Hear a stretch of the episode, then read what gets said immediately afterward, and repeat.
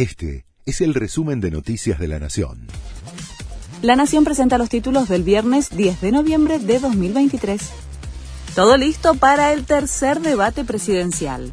Participarán los dos candidatos que más votos obtuvieron en las elecciones generales, Sergio Massa y Javier Milei. Será este domingo a partir de las 21 horas en la Facultad de Derecho de la Universidad de Buenos Aires.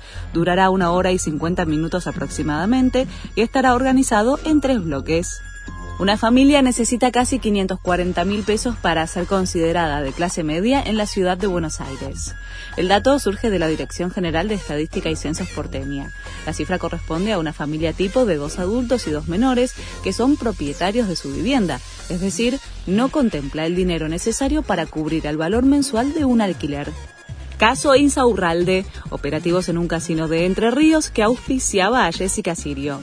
Se trata del Casino Victoria, que auspició a la ex esposa de Insaurralde en un ciclo de programas especiales en Telefe emitido este año. La justicia sospecha que ese auspicio era en realidad una coima encubierta para el ex jefe de gabinete bonaerense rige una alerta por tormentas en Buenos Aires y 11 provincias. El Servicio Meteorológico Nacional pronosticó tormentas fuertes durante esta tarde y noche. En Buenos Aires, Córdoba, La Pampa, San Luis y Santa Fe rige alerta naranja, mientras que en Chaco, Corrientes, Entre Ríos, Jujuy, Mendoza, Salta y la ciudad de Buenos Aires el alerta es amarillo.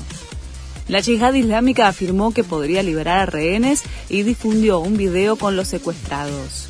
El grupo terrorista aseguró estar dispuesto a liberar a dos rehenes, una mujer de 77 años y un nene de 13, que mantiene cautivos en Gaza a cambio de una serie de condiciones. Difundieron un video en el que muestra a los dos secuestrados. El gobierno israelí denunció terrorismo psicológico. Este fue el resumen de Noticias de la Nación.